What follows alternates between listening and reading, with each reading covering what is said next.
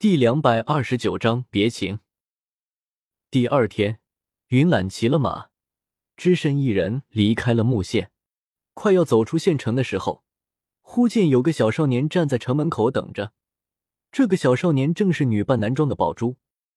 云懒翻身下马，笑望着宝珠说：“珠儿可是来为我送别的？”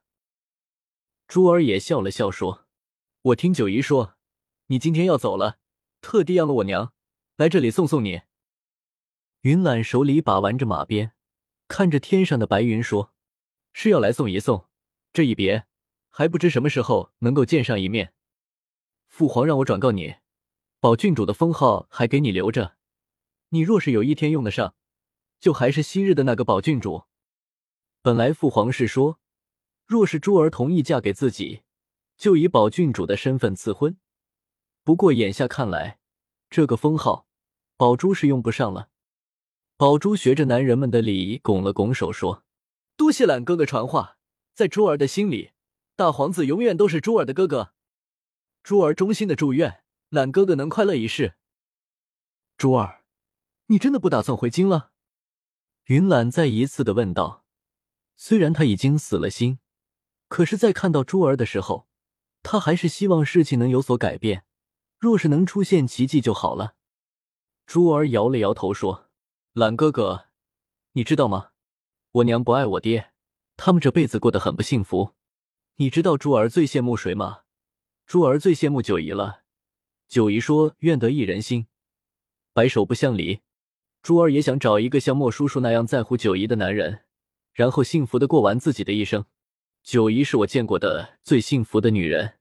九姨没有选择皇宫，珠儿也不会喜欢皇宫的。云兰点了点头说：“好的，懒哥哥都明白了。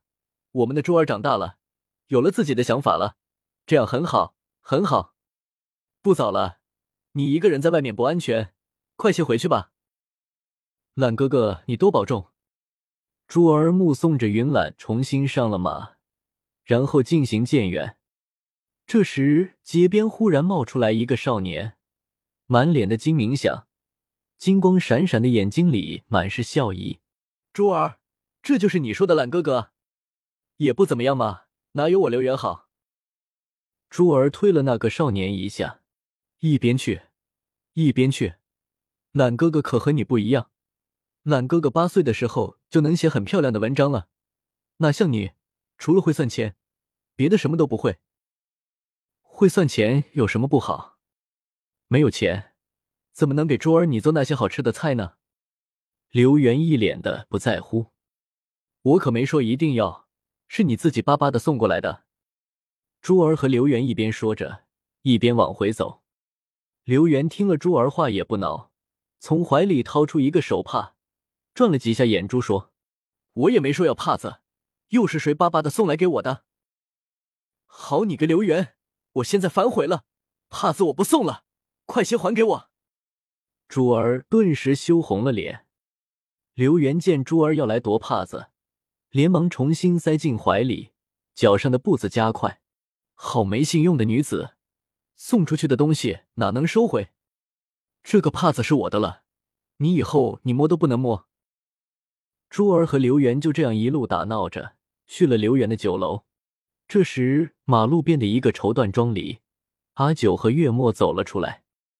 月末笑着对阿九说：“我说了，你还不信？你看看，他们两个可不是好的蜜里调油。我看啊，用不了多久，秦风就要为女儿准备嫁妆了。”阿九摇了摇头说：“不行，不行，哪能这么快？”得要先试试刘元那小子的诚意才行，不然珠儿跟了他岂不吃亏？怎么是？难不成你还想用那个刀山火海？